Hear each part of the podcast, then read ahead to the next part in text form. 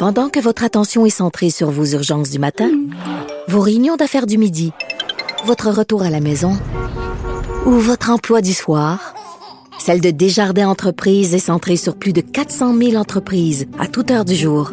Grâce à notre connaissance des secteurs d'activité et à notre accompagnement spécialisé, nous aidons les entrepreneurs à relever chaque défi pour qu'ils puissent rester centrés sur ce qui compte, le développement de leur entreprise. IGA est fier de présenter l'émission À vos affaires. Pour économiser sur votre panier d'épicerie, surveillez les offres et promotions de la circulaire disponible à IGA.net chaque semaine. IGA, vive la bouffe et les bonnes affaires. Comme les autres. Martino. Des fois, quand on se sent contrarié, ben c'est peut-être parce qu'il touche à quelque chose. Alors, euh, nous parlons avec Joseph Facal, le chroniqueur au Journal de Montréal, Journal de Québec. Euh, Salut Joseph. Joseph n'est pas là encore. On va lui parler, bien sûr, de sa chronique aujourd'hui qu'il signe dans le Journal de Montréal, qui s'intitule Dans la tête de Justin Trudeau, où euh, il y a des extraits de discours de Justin Trudeau, où Justin, tu sais, des fois, on disait que Mélanie Joly elle parlait un drôle de langage, elle parlait elle parlait le Mélanie Jolie. Des fois, c'était pas facile à comprendre. Mais Justin Trudeau aussi, un langage assez particulier. Et euh, aujourd'hui, euh, euh, Joseph sort des, en fait, des extraits de discours qui ont été compilés par la gang du pornographe. Et mon Dieu, si Mélanie Jolie parlait une langue elle seule connue, c'est la même chose à Justin Trudeau. Bonjour, Joseph.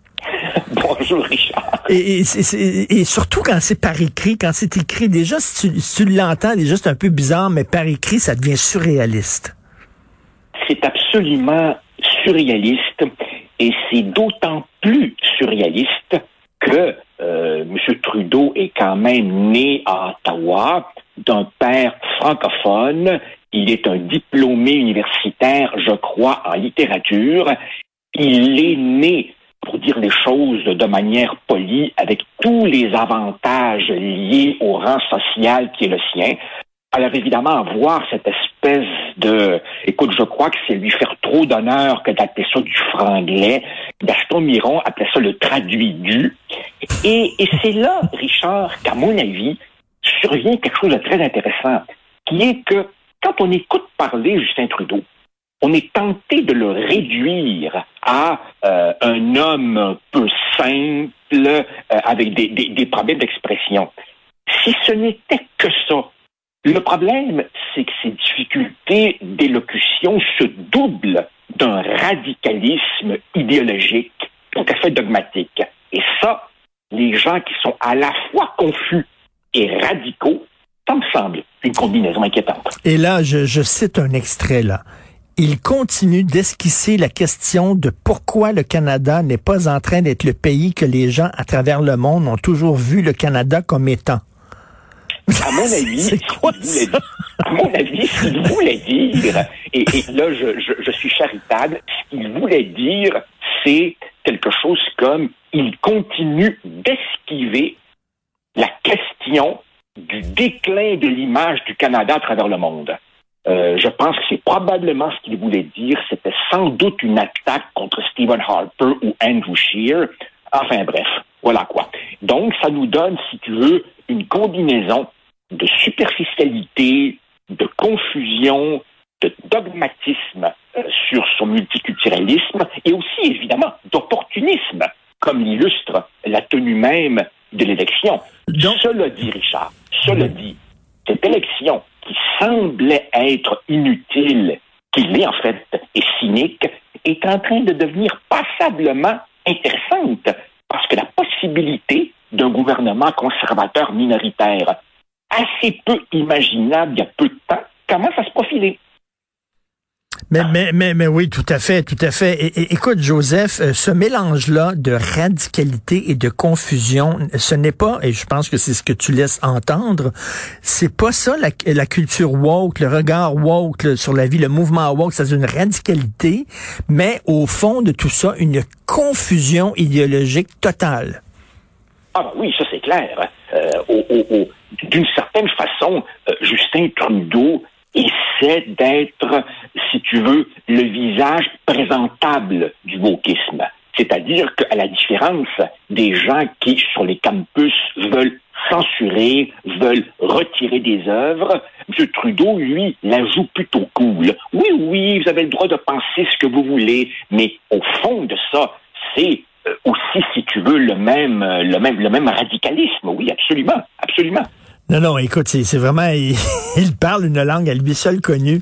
écoute, je veux, je vais à tout prix profiter que tu sois là. Je sais pas si tu es tombé là-dessus. Euh, les gens en parlent beaucoup aujourd'hui. C'est un texte euh, dans le de Radio Canada qui est sorti ça. Euh, c'est Thomas Gerbet, une très bonne job dans des écoles francophones en Ontario. En fait, dans toutes les écoles francophones de l'Ontario. On a sorti des bibliothèques les livres dangereux que sont des Tintins, des Astérix et des Lucky Luke qu'on a sorti parce que, bon, la, la façon dont on dépeignait certaines cultures là-dedans, on trouvait ça épouvantable. Et là, c'est pas des livres dont on se servait pour donner des cours, c'est des livres qui étaient là pour divertir les jeunes, euh, bon, à la bibliothèque. On les a sortis. On est rendu là. Lucky Luke hors la loi. Écoute, euh, c'est, c'est, c'est, qu'est-ce que tu veux que je te dise, Richard? Euh, il, paraît, il paraît, il paraît qu'il y a des gens qui se réjouissent de, de, l'époque euh, dans laquelle nous vivons. Moi, je trouve au contraire que nous vivons une époque absolument désolante, désolante. Des gens de, de, de ma génération et de la tienne, nous avons longtemps cru que la liberté individuelle progressait, non, c'est faux. La liberté individuelle recule. C'est le, retour des censeurs, c'est le retour des curés qui, nous imposent leur nouveau puritanisme. Et quand c'est rendu évidemment qu'on s'attaque à des bandes dessinées, ben tu comprends bien qu'il faut pas ensuite n'est-ce pas, blâmer les professeurs qui, de manière un peu honteuse, confient que oui, oui, ils s'autocensurent pour ne pas subir évidemment les foudres de la direction, les foudres des comités de parents, les foudres des étudiants un peu crainqués, etc. On vit une époque c'est le retour des ténèbres. Non, non, mais tout à fait. On a sorti des bibliothèques des livres tout à fait sérieux sur les Autochtones parce qu'ils étaient écrits par des non-autochtones. Et la femme, la, pseudo-intellectuelle derrière ce mouvement-là, euh, dit, tu n'as pas le droit d'écrire un livre sur, les Autochtones si tu en es pas un. On est rendu ah là. Mais, mais et en même temps, tu, parlais il y a un instant de, de monumentale contradiction. Tu comprends que tous ces gens qui, euh, dans le monde de l'éducation, veulent déconstruire les savoirs en disant que au fond, tout ce que nous on nous a enseigné et qu'on nous présente comme étant supposément objectif, supposément vrai, supposément scientifique, tout ça n'est que subjectif et relatif. En fait, tout est une construction sociale. Et ils se rendent pas compte qu'en plaidant cela, d'une certaine façon, ils tirent sur leur propre chaloupe.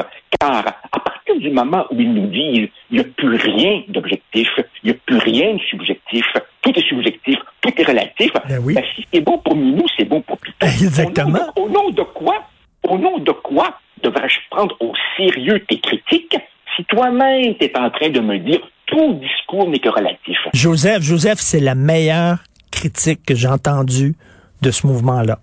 Ce que tu viens de dire, là, tu viens de leur scier les jambes totalement. C'est-à-dire que si tout est relatif, il n'y a rien. Donc, pourquoi tu nous imposes tes valeurs à toi, qui sont tes valeurs à toi, qui sont pas les miennes? Voilà, c'est si fou, c'est si fou qu'après avoir achevé de miner la crédibilité de ce qu'on appelait jadis les sciences humaines et sciences sociales. On ne sait plus trop comment les appeler quand on voit évidemment le vent de folie qui souffle sur les campus. Ces gens maintenant s'en prennent aux sciences dites pures, aux sciences naturelles, aux sciences exactes. Je ne sais pas si je t'ai fait parvenir des, documents américains sur comment dans les écoles il faut maintenant enseigner les mathématiques, enseigner la physique, enseigner la chimie, qui elle aussi serait supposément porteuse, n'est-ce pas, de rapports de pouvoir et de domination blanc.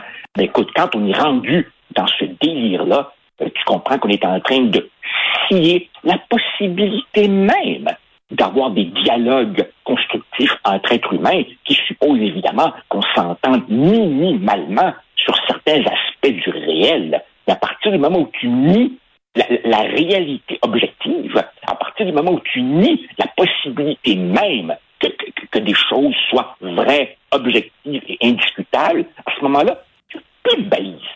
Il n'y a plus de balises pour le moindre discours de, de, de, de, de, de compréhension puis de respect mutuel. Joseph, c'est ce que je fais quand je rentre, quand je rentre chez moi? Je regarde des vieux films des années 70, je me réfugie, je, je, je quitte, c'est comme une machine à voyager dans le temps, je quitte mon époque, que je conchis, que je déteste, et je regarde des vieux films de, de Jean-Paul Belmondo, de Jean Rochefort, de Jean-Pierre Mariel, de Philippe Noiret. Je pars, je fuis pendant deux heures. Moi aussi, Richard, et le fait de voir justement partir les uns après les autres, les, les, les Belmondo et compagnie. Après, évidemment, ce sera Alain Delon. Mm. Euh, un jour, ce sera Depardieu. Oui, effectivement, euh, permets-moi, moi aussi, de, de, de, faire un peu euh, euh, le, le, nostalgique. C'est, si tu veux, une part de nos vies qui, qui, qui s'en va irrémédiablement. Et puisque nous sommes dans les ré références cinématographiques, tu as sans doute remarqué que Netflix vient de mettre à l'affiche Joker euh, de, de, de, Todd Phillips avec Joaquin oui. Phoenix. Et s'il y a un film, s'il y a un film dont le caractère absolument glauque, euh, euh, tordu, cette espèce de société hystérisée où on sent que tout le monde a la mèche courte et où ça pourrait salement péter, eh bien, je trouve que ce film traduit bien, traduit bien euh, cette espèce d'époque où on se demande encore à quoi se cramponner qui soit encore beau, noble et décent. Et que le Joker aussi utilise euh, la colère des gens et l'instrumentalise à ses propres fins. Et ça aussi, Exactement. ça en dit long sur certains politiciens. Exactement, exactement. Enfin. Merci, merci, quelle époque désolante. Merci beaucoup, Joseph, salut. Quel mot de la fin, époque désolante. ben oui. Faut en rire malgré tout. Merci beaucoup. Allez, à